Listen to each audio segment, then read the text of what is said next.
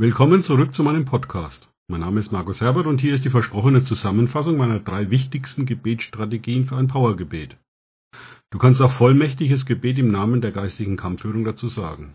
Die Nummer eins war, höre auf Gottes Stimme.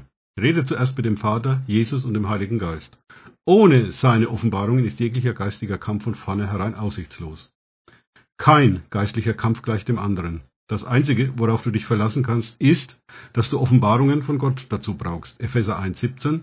Dass der Gott unseres Herrn Jesus Christus, der Vater der Herrlichkeit, euch gebe den Geist der Weisheit und Offenbarung in der Erkenntnis seiner selbst.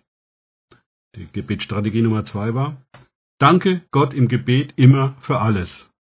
Lass dann Gott dein Herz, deine Motivation prüfen. Psalm 139, 23. Erforsche mich, Gott, und erkenne mein Herz. Prüfe mich und erkenne meine Gedanken.